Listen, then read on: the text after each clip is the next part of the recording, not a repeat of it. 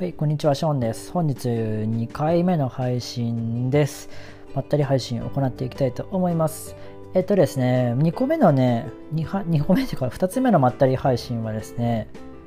まあ、皆さんもちょっと驚いたかもしれないんですけども、侍ジャパン、東京オリンピックの野球レース侍ジャパンにね、あの千賀滉大選手がね、追加招集されたというニュースですね。これ、ちょっとびっくりしましたね。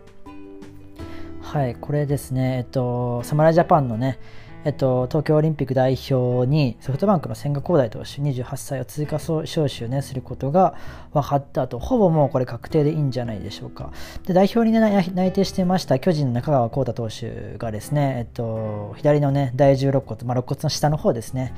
下の下部肋骨の方を骨折してしまいまして、まあ、これでね侍ジャパンを残念ながら辞退してしまったと。で代替選手代わりの選手をこう検討していたところ千賀投手にねこの白羽の矢が立ったというところです。もともとね千賀投手はですね、えっと、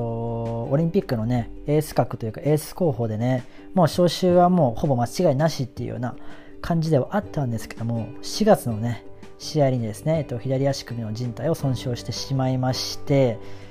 結構ねこれ時間かかったんですよね。でまあオリンピックもちょっとねもう無理だろうと。いうふうに見られてたんですけども、しっかりね、順調な回復を見せまして、えー、6月の中頃でしたかね、えー、3軍で実戦復帰と。で、立山コーチも視察しました、えー、6月の29日の3軍戦で最速156キロを計測しまして、5回3分の1、1失点の投球を披露していました。で、えっと、まあ、復帰の途中だったんでね、まあ、東京オリンピックは無理せず、まあ、無理かなっていうような流れではあったんですけども、まあ、中川投手がね、ここで故障してしまいまして、この空いた1枠にね、このね、ちょうど千賀投手が入ってきたと。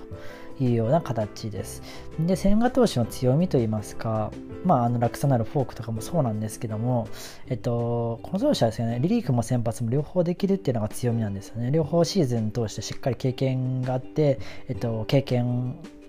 の中でね、力をしっかりと発揮できるんじゃないかというふうに考えているんじゃないかなというふうに思います。で、国際大会もね、結構強いんですよね。えっと、WBC2017 年かな ?WBC でもですね、4試合で防御率0.82ということで、しかも大会トップの16奪三振を記録しています。まあ、あの、まっすぐとフォークがあれば、ほぼ打たれないでしょうっていうのは、そんな感じですよね。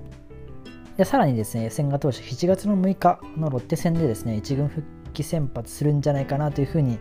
言われていましてあとオリンピックまでまあ1ヶ月は切ってはいるんですけど4週間ぐらいですかねこれはねどこまでこう仕上げてくるかっていうのがね非常にあの注目ポイントなのかなというふうに思います、まあ、こんな感じで、ね、千賀投手がギリギリ滑り込みで間に合ったというようなオリンピックでございます。まあ、どちらで先発リリーフどちらで起用されるのかはわからないですけれどもどちらにしてもね、えっと、大きな戦力になることは間違いはないでしょう。まあ、ただちょっとね、えっと、怪我明けということもあるので、疲労とか足への負担っていうのを考慮しまして、うん、まあ、オーバーワークというか、無理なね、ピッチングだったり、動きっていうのはね、控えてほしいなというふうに思います。個人的にはあの菅野投手が少し心配かなっていうふうには思うんですけども、まあ、そこはね、あのーエースというか、まあ、実力あるピッチャーですのでしっかりと、えー、照準を合わせてくるのかなとも思っておりますのでさほど心配はありません。またね、えっと、コロナとか怪我とかでおそらく東京オリンピックのメンバー編成がね変わってくるとは思うんであのー、今年ねブレイクしてねピッチャーだったりバッターだったりとかにもまだまだチャンスはあるのかなというふうに思います。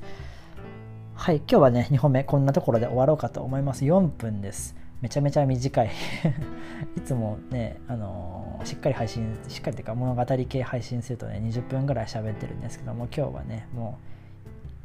うまったりと、あのー、手短にお話ししていきたいと思いましたので4分で終わっちゃったね。今はちょうどねご飯作ってる最中というか合間のねあの収録になってますのでこの辺りで